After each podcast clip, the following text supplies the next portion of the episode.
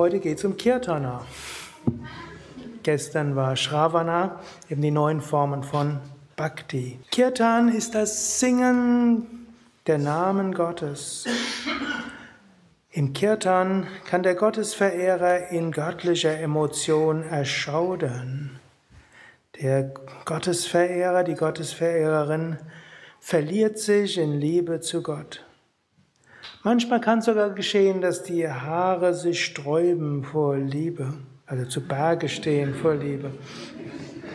Man, Tränen kommen aus den Augen, wenn man Gott spürt. Stimme mag sogar versagen. Der Gottesliebende, die Gottesliebende ist voller Erfahrung des Höchsten.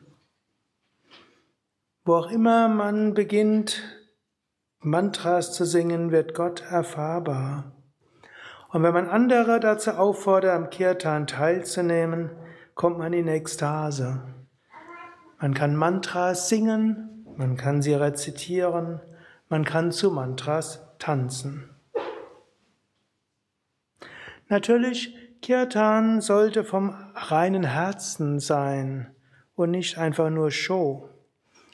Aber nur Gott weiß es. Urteile nicht über andere. Habe Aufrichtigkeit vom Herzen her. Und dann werden deine Handlungen der natürliche Ausdruck deines Herzens sein.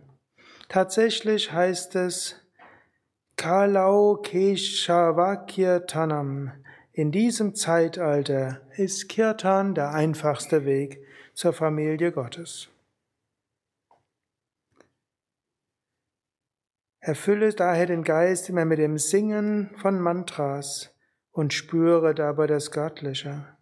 Tag und Nacht fühle die Gegenwart Gottes und höre auf, aus dem Ego heraus zu handeln werde sattweg und rein im Herzen.